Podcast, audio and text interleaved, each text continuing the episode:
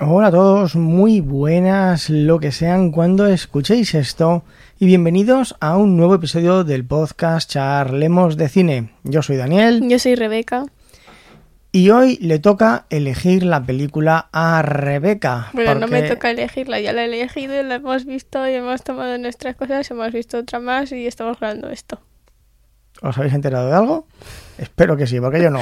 La cuestión es que la película de hoy ha sido la que ha elegido Rebeca y se trata de... El niño y la bestia. Del año 2015. Bueno, cuéntenos un poco, ¿por qué eligió usted esta película? Pues de hecho no salía en ninguna de las top 10 mejores películas anime. ¿Que no? No. ¿Qué dices? no salía. No tienen ni puta idea los que han hecho esas listas. Pues bueno, pues me estaba viendo y vi, sigo una youtuber que es medio japonés, ahí vive en Japón, y tenía un póster de esto y dice, esta película, y un amigo le señaló el póster y dijo, ¿de qué película es eso? Y se pone, pues esta película es El niño y la bestia y es una película que me gustó mucho y yo dije, esa. Bueno, pues la verdad es que esa youtuber en este aspecto ha tenido muy, muy buen criterio. Lo cierto es que yo no esperaba absolutamente nada de esta película, pese a que el director es bastante conocido, es Mamoru Osoda, ha publicado... No sabe pronunciar. Ni me importa, ni lo intento. Y tiene varias películas que son muy conocidas. Una de ellas, por ejemplo, es La chica que saltaba a través del tiempo, del cual también ya la veremos. Mm. Y yo me quito el sombrero ante esta película. Tiene alguna cosa que no me ha gustado nada, pero es más que nada por el tratamiento, porque es una película muy profunda, es una película con muchísimos mensajes, es una película que trata sobre la madurez y por alguna extraña razón que no consigo comprender, ha intentado que sea apta tanto para los padres como los niños, no apta por la violencia, sino por el lenguaje. Entonces hay alguna cosa que sobra, hay alguna escena que dices, no me lo cuentes, enséñamelo, pero bueno, aparte de eso, la verdad es que la película está uh, muy bien. A ver, Rebeca, háganos usted un pequeño... Ah, antes de continuar, vamos a hacer... No es que vayamos a hacer spoilers en este episodio, ¿vale? Voy a destripar por completo toda la trama de la película. Por lo tanto, si alguien la quiere ver antes, que lo pare aquí. Ya lo sabéis, en todos los episodios lo digo que hay spoilers, pero hoy en especial esta película me ha gustado tanto que la voy a desmenuzar. A ver si te vuelves a quejar sobre mis elecciones, listo. no, bueno, de momento has acertado en una. A ver, haznos tú un pequeño resumen, Rebeca, a ver cómo han mejorado tu capacidad de resumen. A ver, pues es un niño que sus padres, bueno, sus padres se divorcian, no. Su madre muere por, tras un trágico accidente y se tiene que ir a vivir con los tíos. Pero él no quiere ir a vivir con los tíos porque él se quiere ir a vivir con su padre pues se pierde gritando los odia a todos eh, y se mete como en otro mundo. No sé si es otro mundo, otra dimensión, otro algo. Bueno, pues se mete y porque estaba siendo un oso gigante. y se va al mundo de las bestias. le voy a llamar mundo por llamarlo de alguna forma. Y se convierte en el aprendiz de un oso gigante bestia. No, no sé qué animal es. Pero yo estoy esperando el resumen. Sí, lo estoy resumiendo, pero me gusta acentuar todo pues, como ya pues, sabes. Pues venga, dinamismo, dinamismo. Vale, bueno, pues, pues se vuelve más fuerte después de hacerse el aprendiz de un oso gigante o bestia. Y se pelea con otro humano que también se había metido ahí, que no sabía ni siquiera el que era un, humano. Gana a todos y se va a la universidad. A hacer como todo lo que hace un niño normal. Bueno. Bueno, yo le diría que es un niño que no soporta, en primer lugar, el divorcio de sus padres. ¿Quién es un divorcio? ¿Cómo que no? No, su madre muere tras un trágico accidente. Vamos a ver, primero sus padres se divorcian, él no lo asimila, se va a vivir con su madre, su madre se muere, quiere irse a vivir con su padre, pero sus tíos no le dejan, se cabrea, se larga, se encuentra con un oso gigante, le invita a que vaya con él, lo sigue, lucha, eh, crece, pasan los años, vuelve al mundo de los humanos, tiene dudas sobre si es humano, si es bestia, si quiere vivir con uno, con otro, porque la bestia se ha convertido en su padre, y ahí tiene una lucha interna. Eso es lo que había dicho yo, pero es que aún así... Vale, bien. Sigue muriendo la madre, así que tú di que la madre ha muerto y a correr. Bueno, pero también ha habido un divorcio previo, tenemos que tener eso en cuenta. ¿cómo comienza la película? ¿Cómo es el arranque? ¿Por qué los odia a todos? Porque... ¿Qué es la presentación del personaje? La presentación del personaje es un niño de nueve años que, repito, eh, 10 años creo que tenía porque le Tiene- llamaron 10. no, le llaman nueve y tiene llaman nueve 10. años. Y el niño, recordemos que está enfadado Así con el mundo. ¿Vale? Porque, lo dicho, eh, Padre no le cogen, él tiene que Él ir a vivir cree. con los tíos. él cree... Bueno, vamos a, vamos a escuchar la, la escena en, en concreto. Por lo menos haz el favor de contestar. Juegan muy bien con los silencios. ¿Por qué no ha venido papá? Olvídate de él. ¿Por qué? Es mi padre. Ya sabes que tu madre se divorció de él. Un juez nos ha dado tu custodia. Es decir, él lo que sabe es que primero se divorciaron sus padres, después se murió su madre, él quiere ir a vivir con su padre y sus tíos no le dan la opción. Es decir, lo tratan como si fuese quien hereda un jilguero. Sí, porque es que se supone que él es el único hijo mm, que ha salido chico de la familia y en Japón es muy importante ser hombre. Porque como los hombres allí tienen más poder. Las mujeres, se supone. Porque las mujeres están allí para tener hijos y ya está. Bueno, eh, Sí, muchas cosas más sobre Japón. entonces, claro, tengamos en cuenta que esto lo tiene que asimilar eh, un niño pequeño y su reacción es no os necesito, no necesito a nadie, me voy a hacer más fuerte y me Os voy odio a a... todos, iros a la mierda. y Exactamente, correr. porque están todo el rato con el os odio, os odio, Los os odio. odio, odio a todos. Y esto es algo que a mí es lo que no me gusta, porque es lo que digo, eh, yo creo que en la escena ya muestra que él no los odia, que él ya los odia. Pero escuchad,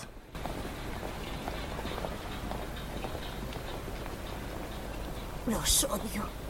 Los odio. Los odio. Los odio. ¡Los odio! Nuevos pulmones. os ha quedado claro, ¿verdad? Que los odia. Y ahora aquí aparece por primera vez la sombra, que es que aparece su sombra en un escaparate y repite lo mismo. Los odio. Los odio. En este momento nosotros no sabemos qué es esa sombra. Simplemente la presentación del personaje ha sido un niño que lo pierde todo, que está enfadado con el mundo, con su familia, eh, va por la calle chocándose con unos y con otros y él no para de repetir los odio, los odio, los odio y aparece una, una sombra que es de él, se supone, en un escaparate y repite nuevamente los odio, los odio, los odio. O sea, es una escena como para... Pero oye. ¿Os ha quedado claro que los odia? Lo, lo habéis entendido, Ay, ¿verdad? Lo, lo tenéis claro. Igual que mis explicaciones.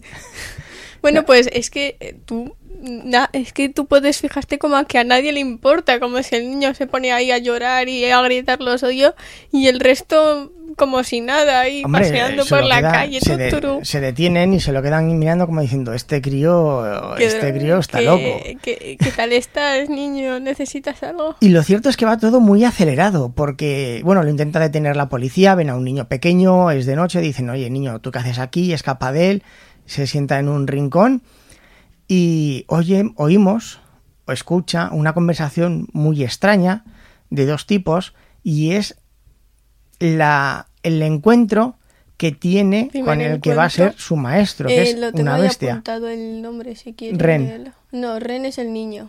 Pues Kuonomanateketu, Kumatetsu. lo que había dicho yo exactamente. Kumatetsu, la bestia que se va a convertir en el maestro del niño. A mí me resultó curioso porque es un niño de nueve años que odia a todo el mundo, que está solo. Y fijaos cómo es la presentación, cómo es la unión de los dos personajes. muerto. ¡Eh! ¡Te estoy hablando! ¿Estás vivo o muerto? Déjame. Si hablas es que estás vivo. ¿Dónde está tu madre? Déjame en paz. ¿Y tu padre? Cállate. ¡Responde! ¿Y tu padre? Cállate, cállate, cállate. Sigue hablándome y juro que te mato. ¿A quién matarás, mocoso? Déjame ver tu cara.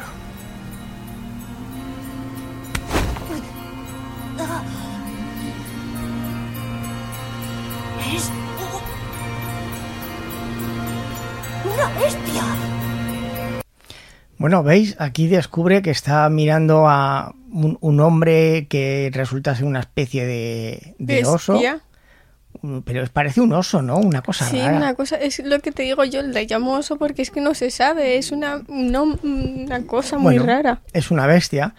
Y le gusta porque el Ku- Kunametsu este o como se llame, Kumatetsu. pues lo que diga mi hija, le invita luego a, a que lo siga. Y lo hace porque ve a un niño perdido, que yo me imagino que le recordará a él mismo, porque luego más adelante descubrimos que él también era huérfano.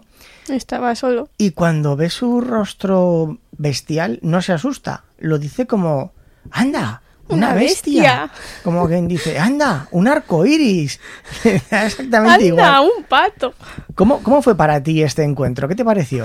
A mí un poco violento, porque no le paraba de gritar al niño y a veces como que le empujaba y no le- Y tú te quedabas ahí en plan, chico, ¿por qué le haces esto? Y también te parece raro porque no le dice, oye, déjame en paz, mis padres no están aquí, cállate y vete. Sí, porque bueno, no quiso estar con sus tíos, pero le parece guay seguir a una bestia que acaba de conocer. O sea, bueno, eh, tengo dos opciones. Vuelvo con mis tíos, dejo que me coja la policía y me lleve a casa, o sigo a este monstruo que acabo de conocer y del que no sé absolutamente nada. Mm, voy con el monstruo. ti. Claro, completamente...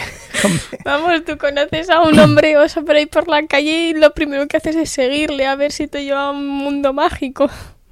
Sí, porque la, la excusa para que esto suceda es porque Kunametsu quiere ser el más... Kumatetsu. ¿Qué más da? El Kuma. Quiere ser el más fuerte de todos. Quiere ser, quiere demostrar al país en el que vive, a la ciudad, que él es el más fuerte. No, Kumatetsu era la besta y Reno Kyuta era el niño. Ren es el niño, el Sí. nombre humano, y Kyuta es 9, que es como lo llama el... el Creo que es 10, tío. Pero que me da exactamente igual. ¿Quieres dejar el tema ya de que se llame 9 o 10? Que no importa un pimiento, como A si mí tiene me 8. importa. Pues habértelo aprendido. ¿Yo qué quieres que te Que diga? creo que es 10. Y yo creo que es 9. Pues ahí nos quedamos. Pues ahí nos quedamos, Kyuta, ya está. no- no- o Ren, como le quieras llamar. Pues el niño. el niño. Para ti es eh, el niño, para mí es Kyuta. Vale, ¿ya? Sí. Bien. Pues a lo dicho, la bestia tiene que encontrar un discípulo si quiere optar a, a ser... Aprendiz. Y No es lo mismo un discípulo No. que un aprendiz. Hay que llamarlo con los términos de la película. Discípulo. Aprendiz. Bien, discípulo. Para que sea su aprendiz y represente su casa cuando él se convierta en la divinidad. Hay un combate en el que luchan los dos más poderosos y el que gane sustituye a la actual divinidad, cuya divinidad anterior elige un objeto, un animal o lo que sea, El dios del retrete. y se reencarna en él. Pero sin embargo, la bestia le da exactamente igual ser la divinidad. Lo único que él quiere es El ser más, el más fuerte. el más fuerte. Y lo muestran de esta forma. Esto es de locos. ¿Tanto desea ser el sucesor? No lo creo. Kumatetsu simplemente quiere superar a Yosen. Nada más. Es cierto. No creo que le atraiga mucho convertirse en venerable y aspirar a la divinidad. Y si se reencarnara, lo haría en forma del dios de un objeto. En un retrete o en un estropajo, vete a saber. Es el decir, dios del retrete, sus propios amigos saben que le importa un bledo. Lo único que quiere es ser el más fuerte, que todos sepan que es el más fuerte. ¿Y esto por qué es, Rebeca? ¿Por qué sucede? Pues no sé, yo creo que el hombre quiere ser que tienen los dos. La misma aspiración a ser el más fuerte. ¿Pero por qué? Porque quieren demostrar que ellos son los mejores, que pueden ganar, que pueden... Que, que son los más fuertes. Que dicen, oye, yo te gano y te le partes y ya Pero está. tiene que haber un trasfondo para que ellos quieran demostrar eso. que ellos antes eran muy débiles y a lo mejor todo el mundo se metía con ellos. Por ejemplo, el niño quería ser el más fuerte para que sus tíos le dejaran en paz. Para demostrar que no necesitan a nadie. Ambos eran Exacto. huérfanos, ambos se criaron solos y la gente lo que sentía por ellos era lástima. Y ellos no querían que nadie sintiese lástima por ellos. Yo creo que los Eran- tíos no era por lástima, era solamente porque tú eres el único chico, tú eres el que va a tener todo. Bueno, bien, pero ellos lo interpretarían como lástima, que no necesito que tengas lástima de mí, no necesito que me compadezcas, Déjame en no necesito que me ayudes, yo por mí mismo me basto y prefiero estar solo que con alguien a quien realmente me importa un, un pimiento. Un pimiento, oye, señores, un pimiento. Y al principio estaban todo el rato, bueno, al principio y al final están todo el rato discutiendo cómo es su relación. Pues amor-odio. Bueno, a ver, define qué es amor-odio.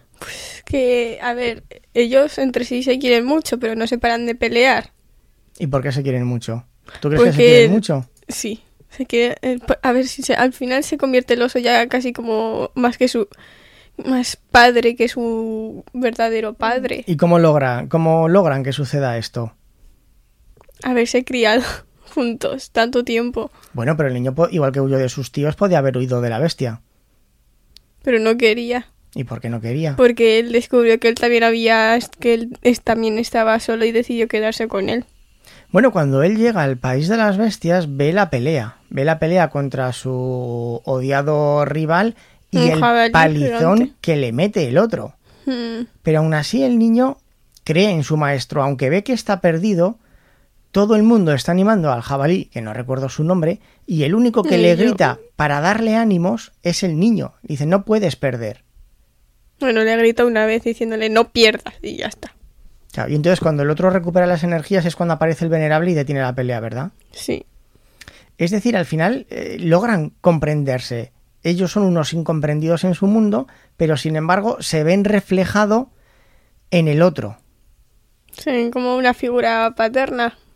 Y como se ven reflejados el uno en el otro, aún así se comprenden, aún así saben comunicarse entre ellos. No. No porque, No, porque, eh, por ejemplo, en la, cuando en la primera clase ¿sí? uno le, le intenta decir "Oh, la espada de tu corazón, ¡uh! o cosas así. Y el otro no lo entiende, se pone en plan, Bueno, ¿qué, señor? A ver, eh, vosotros habéis oído que mi hija ha dicho la espada de tu corazón uh, o algo así. Bueno, digamos que es ligeramente el tono distinto, ¿vale? Así no hay manera. ¿Cómo? No podré hacer nada si no me enseñas bien. Déjate de excusas. Y un cuerno. ¡Hazlo! Ni hablar. ¡No puedo con él! Kyuta es un principiante. Explícaselo de un modo que lo entienda. Vale, de acuerdo. Se lo explicaré con todo detalle. Tienes que empuñar la espada de tu corazón, porque la tienes, ¿no? ¿Tienes la espada? ¿Eh? ¿Cómo voy a tener eso? La espada de tu corazón es lo más importante. Está aquí, justo en el pecho. ¿De acuerdo? ¡Hazlo! ¡Vamos! ¿Veis? Le ha dicho exactamente la espada de tu corazón. ¡Uh! exactamente, exactamente igual. ¿A ¿eh? que sí? Qué grande, de verdad, sí, sí, sí, sí. Pero sin embargo, tienen todo el rato, están utilizando como puente a ese que habla, que le dice, es un aprendiz, tienes que explicarle todo desde el principio. Es, una- monje cerdo jabalí, es cosa un rara. Aprendiz de monje, que es una especie de cerdo... Cerdo, murciélago, cosa rara. Sí, cerdo, murciélago, cosas raras, sí. Es humano con morro de cerdo, con orejas, no lo sé, una cosa Con extraña. orejas de murciélago. Pero él es el puente, el que traduce lo que el niño dice una cosa, pero quiere decir otra. Y eso lo que quiere decir es lo que le transmite a la bestia y viceversa, porque ambos son cabezones, testarudos, orgullosos y dicen una cosa gritando cuando están pidiendo ayuda o cuando están intentando otra cosa. Y este, este cerdo, digamos que juegan con el diablo bueno y el diablo malo. Este cerdo sería el diablo bueno hay- Diablo bueno, eso el- supone el- ángel. El angelito, el angelito bueno que tienes en tu, en tu hombro izquierdo.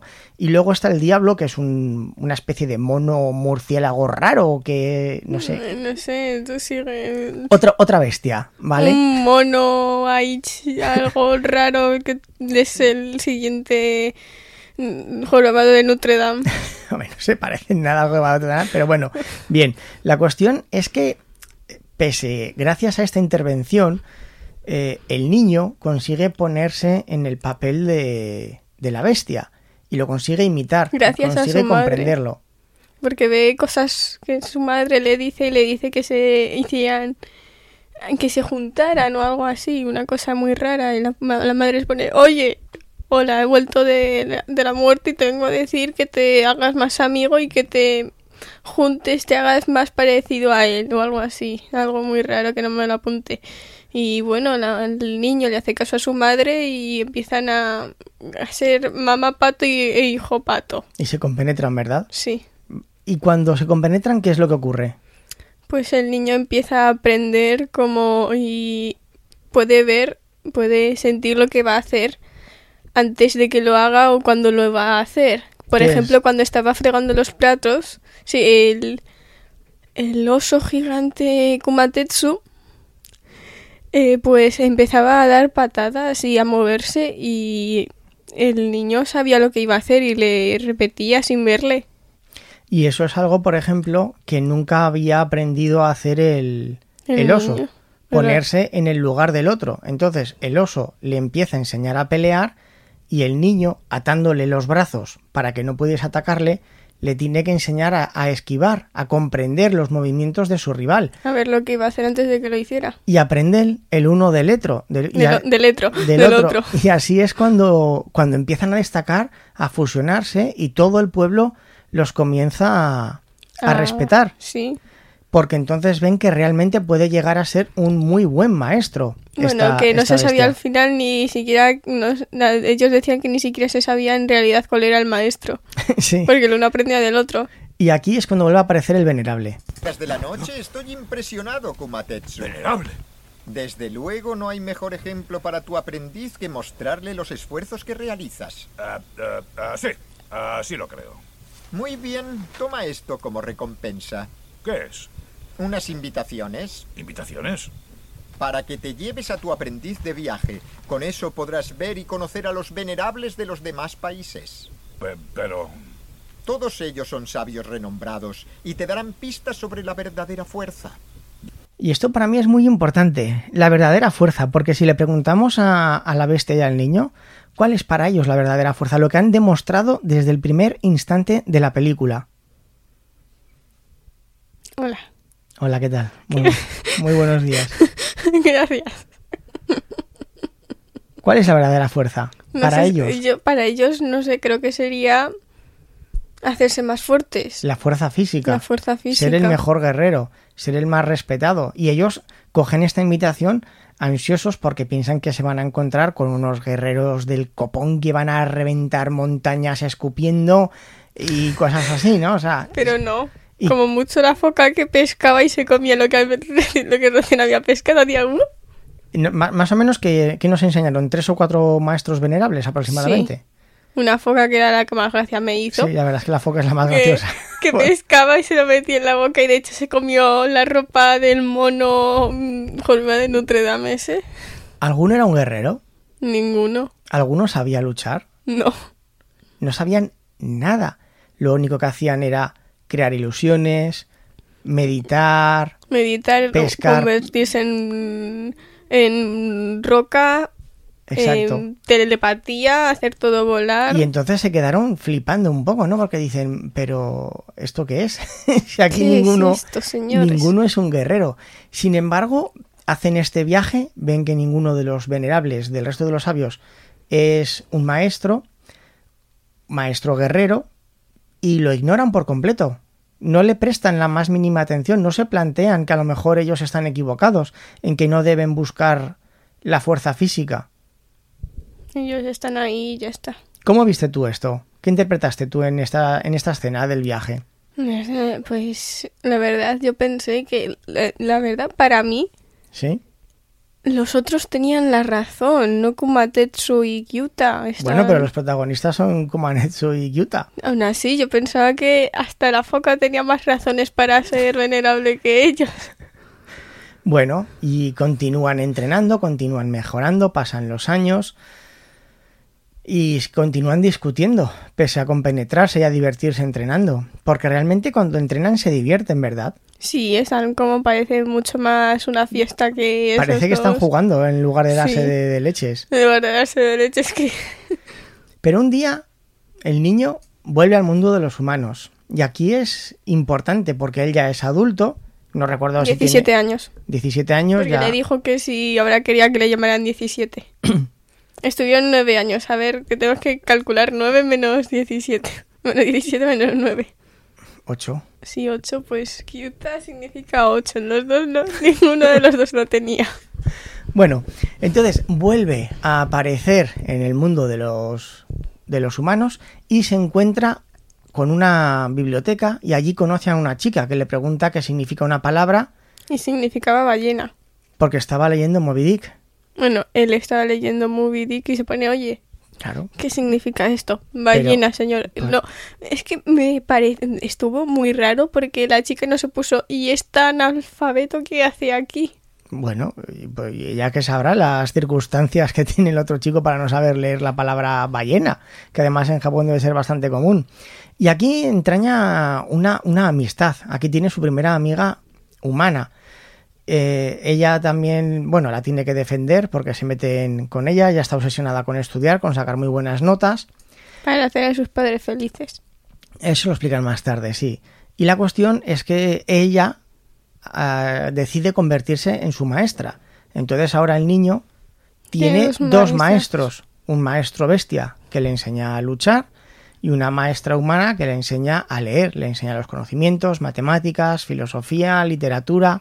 Oye, que ahí pasa el colegio más rápido que lo que hemos tenido que estar nosotros, ¿sabes? Hombre, es que si tienes 17 años y te pones a estudiar, digamos que asimilas las cosas más rápido. Algo que a un niño de 8 años le cuesta una eternidad, a alguien de 17 le cuesta ¿Y por qué vamos nosotros rato. al colegio entonces? Vamos hasta los 17. Sí, exactamente. Los- lo mejor para los padres, teneros en casa sin salir hasta los 17 años. Como aquí en cuarentena. Sí, bueno, sí. Nos pegaríamos todos a hostias. Ya pero vale. tenemos, ya tenemos suficiente con lo que tenemos. Con la cuarentena, no hace falta forzarlo. ¿Qué cambio notas tú aquí en el, en el chico? Pues que él ahora quiere ser como más un chico normal, entre comillas, porque es un chico normal, pero que vive con la- un oso bestia ahí en una ciudad de... Con una vida de humano normal. Sí. Comienza a descuidar sus entrenamientos. Pues, pues se va mucho más fuera de casa, que es que ni Kumatetsu, Kumatetsu de hecho le pregunta cuando llega, una vez que se encuentra uno de los libros, se pone ¿qué es esto? Y él está ahí en plan, Y aquí es Nada. cuando hacen la, la simbología con Moby Dick porque le pregunta qué está leyendo y la chica le dice que es Moby Dick y le cuenta la historia de... Bueno, mejor que lo cuente ella, ¿no? Ya que tenemos aquí... "Ya que el- estamos aquí. Ya que estamos... El protagonista odia a la ballena que le arrancó una pierna y quiere vengarse. Aunque en el fondo creo que está luchando consigo mismo. ¿Consigo mismo? Es decir, la ballena es un reflejo de sí mismo. Un reflejo. Tienes una capacidad de concentración asombrosa. Dentro de Gracias por explicárnoslo, guapa. Claro, ella lo ha explicado mejor que nosotros. Y aquí él es cuando empieza a pensar si él se está convirtiendo en Ren, si él se está convirtiendo en un gruñón amargado que discute con todo el mundo, que no quiere saber nada, está aislado y por el otro y ese es su, su maestro y tiene para comparar al otro maestro que es una chica que le enseña de forma amable, que tiene paciencia, que le explica todo y él la ve a ella como otro reflejo. Dice, ¿por qué no me parezco a ella en lugar de aparecerme a, a la bestia? Ah, Kumatetsu. Y aquí es lo que has explicado tú, que en realidad la chica tampoco es feliz, aunque a lo mejor él pensaba que la chica era feliz, ella no es feliz con su vida. Ella está ahí para hacer feliz a sus padres, no hace nada por ella, ya, ella quería irse, de hecho, fuera, a la universidad fuera, para poder ser ella misma, para independizarse, para no estar más tiempo con sus padres. Y ella tiene un plan. Ella dice, bueno, yo tengo que ceder, hago lo que me piden mis padres, estudio y cuando tenga los estudios me podré buscar un buen trabajo y largarme de casa No, y hacer lo que me dé la Irse gana. a la universidad y hacer ya lo que Bueno, le, le dé la gana. Es lo mismo. Y pero él no tiene ningún plan. Su maestro luchará, ganará o perderá, pero él seguirá estando encerrado, seguirá teniendo que estar teniendo que entrenar todos los días, seguirá teniendo que luchar y le entran dudas y no sabe qué es lo que quiere. Eh, pues sí. Después se enfada con su padre. Se pelea porque no sabe si... Bueno, con- pero- pero a ver, porque se ¿cómo- ponen, ¿tú cómo me pudiste dejar? Pero cómo aparece su padre aquí? Eh, Dices lucha con su padre y su padre cuando ha aparecido. Su padre básicamente se le encuentra un día por la calle. No. Bueno, lo busca. Lo fue a buscar a su apartamento para Él que le- decide, él decide que quiere continuar estudiando, pero para continuar estudiando, como no ha ido al colegio, como no ha estado escolarizado, Nunca ha ido al colegio. y la chica le encuentra la opción de que haga un examen convalidatorio y con ese examen, si la prueba, podrá acceder a la universidad. Y por eso tendría que encontrarse con su padre. Tiene que buscarlo Tiene para que buscarlo pedirle para- el permiso. Sí, porque necesitaban permiso parental o algo así. Y fue, y cuando se lo encuentra, pues él- al principio estaba feliz porque ha encontrado a su padre, pero después se enfada porque recuerda que le dejó solo. ¿Seguro que es porque le dejó solo? Bueno, no le dejó solo, pero él piensa que le dejó solo, que él no quiso. Su padre desapareció y encontró a Komatetsu y se fue. que ha cuidado de ti hasta ahora. Tengo que verle y agradecerle lo que ha hecho. Luego tú y yo viviremos juntos. Espera un momento. ¿No te parece bien? Es que no me he hecho la idea. Dame tiempo. Entiendo. Tienes razón, sí. El tiempo pasa de forma diferente cuando somos adultos o cuando somos niños. Para mí, no ha pasado el tiempo. Parece que fue ayer cuando vivía con vosotros. Ayer. Perdona por ir tan deprisa. Empezaremos de nuevo. Olvidaremos todos los malos tragos hasta ahora y viviremos mirando al futuro. ¿Empezar de nuevo? ¿El qué? ¿Eh? ¿Por qué crees que lo he pasado mal? ¿Realmente qué sabes tú de mí? Ren, ¡No hables como si lo supieras todo! Ren, yo... A ver, vuelvo a decir menudos pulmones que tiene. Bueno, les gusta mucho gritar. Claro, aquí él tiene dudas porque realmente él ha sido feliz con la bestia. Él se lo ha pasado muy bien. Y la bestia ya le había co- acogido como si fuera su propio Claro, hijo. Aunque ninguno lo hubiese dicho, los, los dos se quieren. La bestia lo quiere como a un hijo y él lo quiere como, a un padre. un padre, más padre que su verdadero padre. Porque realmente se complementan los dos muy bien. Se llegan a una unión espiritual que, aunque estén discutiendo, se quieren y, y se comprenden y son felices. Entonces él no sabe si quiere irse. Como nosotros. Exactamente. Bueno, ¿qué pasa a continuación? Ya tenemos eh, el des- aquí tenemos el punto crítico de la película. Hemos tenido la evolución de los personajes hasta este punto. ¿Y aquí qué pasa? Pues creo que se, se peleaba con Komatetsu porque él no se paraba de ir, no iba ya a sus entrenamientos como si pasara de todo. Y nunca le encontraban porque a veces creo que faltaba un día entero. Y No aquí eh, la bestia descubre lo que opinan realmente sus amigos de él. Dario, vivir solo es lo mejor, sin responsabilidades, sin problemas y sin enfadarse porque te digan la verdad. Oh, se me ha escapado. Claro, eh, la bestia, todos le tenían miedo, porque era un gruñón y como les podía reventar la cabeza, pues se quedaban Se callados. quedan ahí. ¡yu! Se quedaban callados. Y aquí dice, bueno, es que el niño ha sido el único que te ha dicho la verdad, que eres inaguantable, que eres un vago, que porque tenía la casa hecha unos zorros, que, que, que no vales para nada, que solamente piensas en ti, que eres un egoísta. Y el niño es cuando lo abandona y se marcha al mundo de los humanos. Mm. Se va, le dice adiós. Se va al mundo de los humanos y nadie piensa que iba a volver. Pero él lo quiere y quiere volver para ver cómo es la, la pelea final, para ver si es realmente va a convertirse en una divinidad con todo lo que ha mejorado en estos años entrenando con él. Y volvemos a cómo empezó la película. ¡Ya! No Es que tiene no te das arreglo. ¿Por qué tienen que acabar siempre así? ¡Deja de quejarte! ¡Y gana de una puñetera vez! No hace falta que me lo digas. Voy a ganar. Aquí pegan un berrido y por vuestros oídos lo... Polo, lo- polo, polo, polo, polo, polo.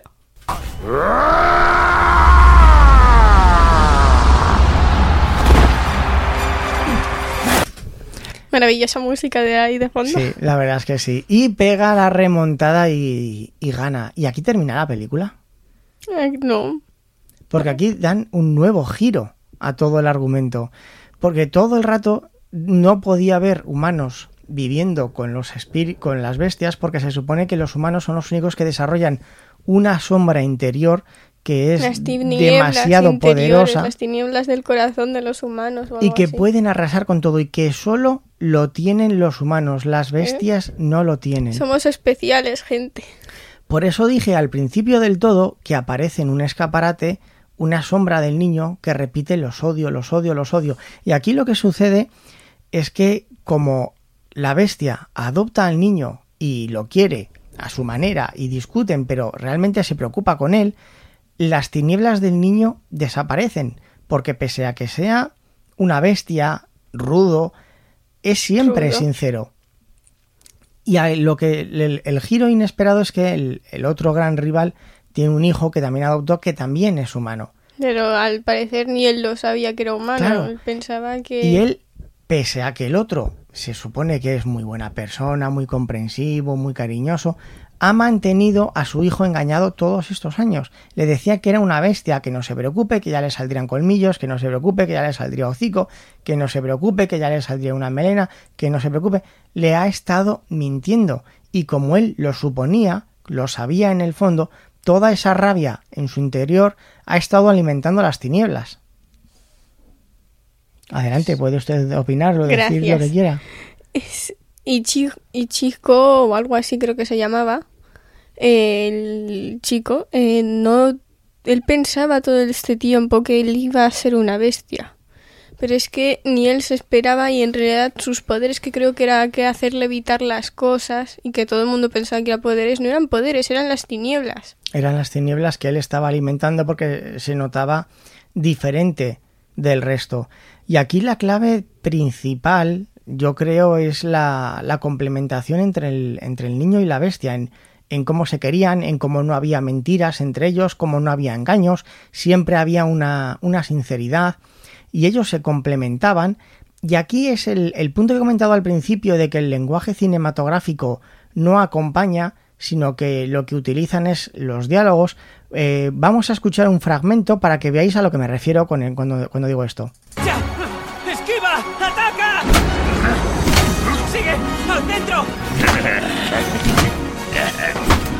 Mírale, se está riendo. Es la misma cara que ponía cuando entrenaba con Kyuta. ¿Será posible? Está en pleno combate. Su mente ha trascendido a la de su adversario. Se encuentra en un estado de concentración perfecto. Umatetsu no puede ganar por sí solo, pero quién sabe estando los dos. ¿Veis? Eh, ¿No sería mucho mejor todo esto que hemos escuchado en 10 segundos de tres personas hablando eh, cuando está en la pelea final haber puesto escenas de cuando luchaba, cuando, cuando entrenaba con el niño, las vas superponiendo, pones una, un movimiento de combate contra su rival y superpones un movimiento del que ese mismo movimiento haciéndolo contra el niño cuando era pequeño cuando estaban entrenando. Entonces, tú entenderías que él estaba recordando en esa pelea, estaba recordando su entrenamiento y hacía lo mismo, porque el- eso de trascender a la mente de su rival es lo que le enseñó el niño a ponerse en la piel del otro, que es como se ha hablado todo el rato. Sí, pues hacen lo mismo, pero solamente he hablado. Que, a Pero, ver, pero es- a ti, ¿a ti qué te gusta más? ¿Que lo hablen o que te lo muestren con A imágenes? ver, lo de mostrar, a mí me ha gustado mucho como lo han hecho aquí, porque es que lo de mostrar sale mucho. Para mí me gustaba más que a veces lo hablen, porque a ver si tú te enteras de lo que está pasando en la pelea cuando te lo están enseñando lo del chico y tú te quedas ahí. Vale, ¿y ahora qué se están haciendo en la pelea? ¿Veis? Esto, por eso digo que a mí eh, lo, me gusta más que lo enseñen, pero entiendo esta forma de utilizarlo para que un niño pequeño que no conoce todavía el lenguaje cinematográfico Oye. lo pueda entender. Bueno, estamos aquí para, para que te aprender. lanza el micrófono en la cabeza, a la que, cabeza, que el ¿eh? micrófono es caro, hija. Cuídalo con cariño, por favor. A que te lo lanzo. ¿Ves? Entonces, esta película la puede ver un niño y la puede entender. Y la puede ver un padre y puede disfrutar de ella porque la película, aunque se pasen un poquito con el diálogo, sigue siendo muy buena, sigue siendo magistral. Lo que te quiere contar, te lo cuenta igual. ¿Que te molesta un poco que lo hagan mediante diálogo? Bueno, pero así lo puedes ver con tu hija o con tu hijo O y los dos disfrutáis por igual de esta magnífica película. Y bueno, el, el desenlace final es que el, el, el hijo del otro saca el- las tinieblas que lleva en su interior, le clava la, la espada y entonces el, el chico humano tiene que luchar contra el otro chico humano, tal. A ver, debería, si podríamos poner imágenes, yo quiero ponerla de cuando lanzan la espada a la divinidad o como se llame ese conejo que se pone... ¡Eh! Bueno, puedo recortarlo y subirlo en un clip de, a la Sí. pestaña de comunidad de ebooks. es que está genial. eh, Bueno, recorto, recorto ese trozo y lo subo a la pestaña de comunidad. Bueno, pues si, mejor. si vais a iVoox y entráis en la pestaña de comunidad, habré recortado esa, esa escena de 3-4 segundos y la pongo para, para que lo veáis. Es que es magistral. es muy graciosa, tiene aspectos muy graciosos. Y aquí volvemos a toda la lucha interna que ha tenido el chico, porque el protagonista también estuvo a punto de sucumbir a las tinieblas, cuando tenía dudas de que quería a su padre humano, pero quería a su padre bestia, cuando- quería seguir luchando, y, pero lo superó gracias a su maestra humana, a su amiga. Sí, eh, no, le gracias pe- al marcapáginas del... Bueno, primero a ella porque le pegó un tortazo que le cruzó la cara, Es verdad. Luego lo Le abrazó. cruzó la cara "Paca". Luego le abrazó y le dijo, no seas niño, estas dudas las tenemos todos y ser adultos consiste en superar estas tonterías y centrarte en lo importante. Y es cuando le dio el marcapáginas como símbolo. Y después, gracias al marcapáginas, también se salva de las tinieblas por segunda vez cuando atravesaron al oso. Exactamente. Vio Porque el casi- marcapáginas. Casi mata al otro la primera vez. Y al final la película lo que termina es, es muy bonito porque, bueno, para el, el otro niño humano se convierte en una en Moby Dick en tinieblas, lo va persiguiendo por el mundo humano, liando la Se parda. convierte en un asesino. Y lo que tiene que hacer el maestro bestia es sacrificarse. Tiene que sacrificarse, convertirse en un objeto, En un porque como ha comentado el venerable, la unión de los dos es superior.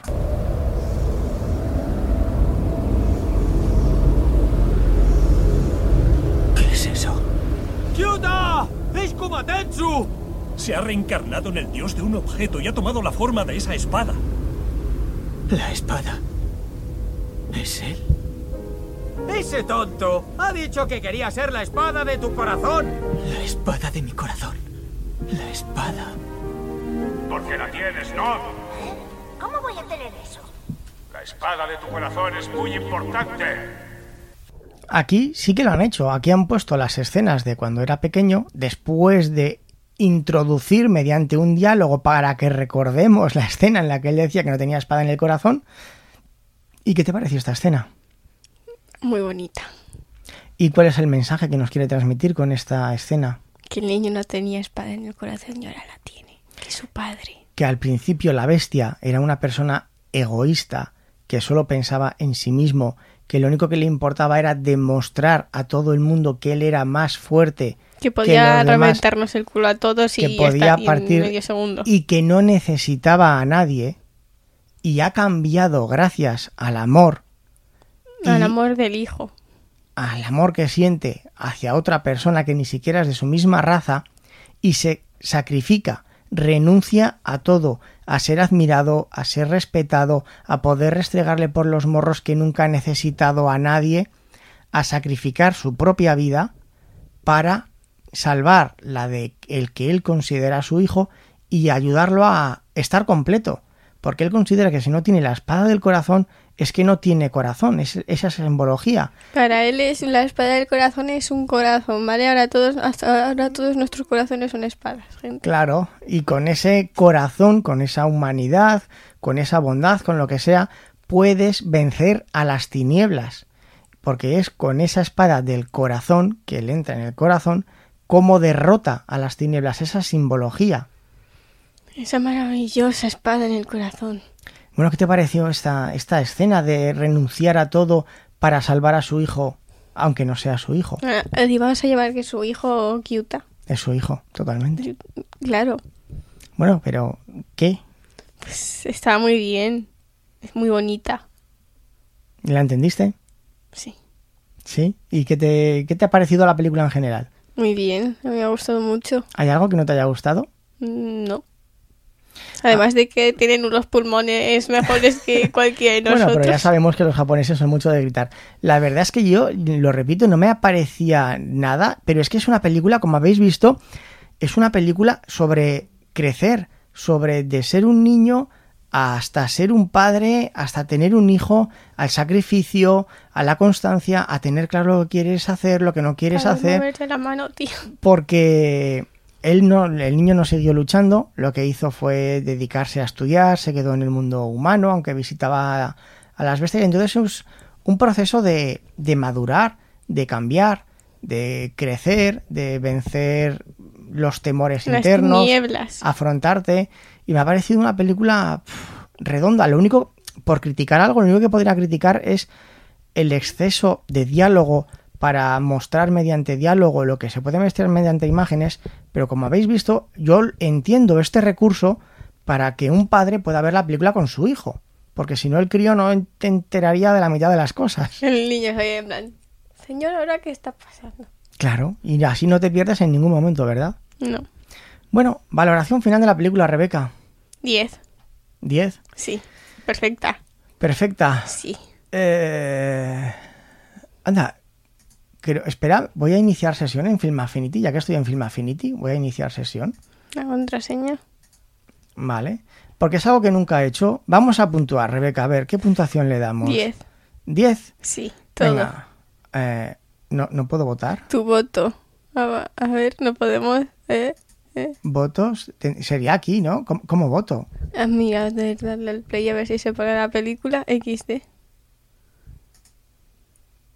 Esto es el tráiler. Esto Ok, es... Vamos a poner el trailer aquí para, No, no, no. para poner más tiempo. Pero, ¿por qué no voto? ¿Cómo, cómo voto? Críticas, trailers, imágenes, DVD. Eh, ¿cómo, cómo, cómo voto? No sé votar. Gente, ponerle cómo se vota mi padre. Pero vamos a ver si yo le daba aquí. Pero yo creo que es aquí con las estrellas. Bueno, esto será algún fallo de las cookies o alguna cosa de estas. Bueno, pues yo también, un 10, qué narices, venga. Le Eh. voy a dar, le voy a dar. Ah, eh, ¿Y aquí en lo verde? ¿Puedo votar aquí en lo verde? 36 críticas, no. Tu Mira, voto. Ah, mira, no, no válida, aquí puedo votar. ¿Excelente o muy buena? Excelente. Excelente. Bueno, pues ya he votado. Ahora sí, he Ahora, votado. ahora ya hemos podido votar. Ya no, ya no lo necesitáis poner. He votado. Así que nada, una película muy recomendable para todos, El Niño y la Bestia. Creo que está en Netflix y en Amazon Prime Video, que no los lo he dicho, por cierto. eh, los pósters están en la en el mundo de las bestias y aquí lo han puesto en Tokio o en Japón o en donde estuviera. Ah, bueno, eso es indiferente. Y bueno, por mi parte... Ah, sí, por favor, pasaos por Evox, dejad allí los comentarios que queráis para que Rebeca pueda, Rebeca pueda leerlos y responderos. Si queréis mandarme un correo Con electrónico Rebeca abajo del mensajito. su, con su firma. Imaginaros o la que hace abajo Rebeca, pues eso. Si queréis mandar un comentario en audio lo podéis hacer a, o en por escrito como queráis en daniel.charletas.com por si queréis comentar. Voy poniendo eh, con una semana de antelación en la pestaña de comunidad de iVoox las películas que vamos a ver. Es decir, si entráis podréis ver las pestañas que va- las películas que vamos a analizar la próxima semana. Por si queréis mandar vuestra opinión sobre ella, la incluiremos en el episodio. Y también en la pestaña comunidad eh, voy subiendo dibujos, speed painting, que Speed hace, Paints. que hace, Tío, a ver que si lo hace ya. Rebeca, ¿vale? Relacionados con las películas. Y por mi parte, nada más. Un, un saludo a todos. Adiós humanoides y hasta la próxima.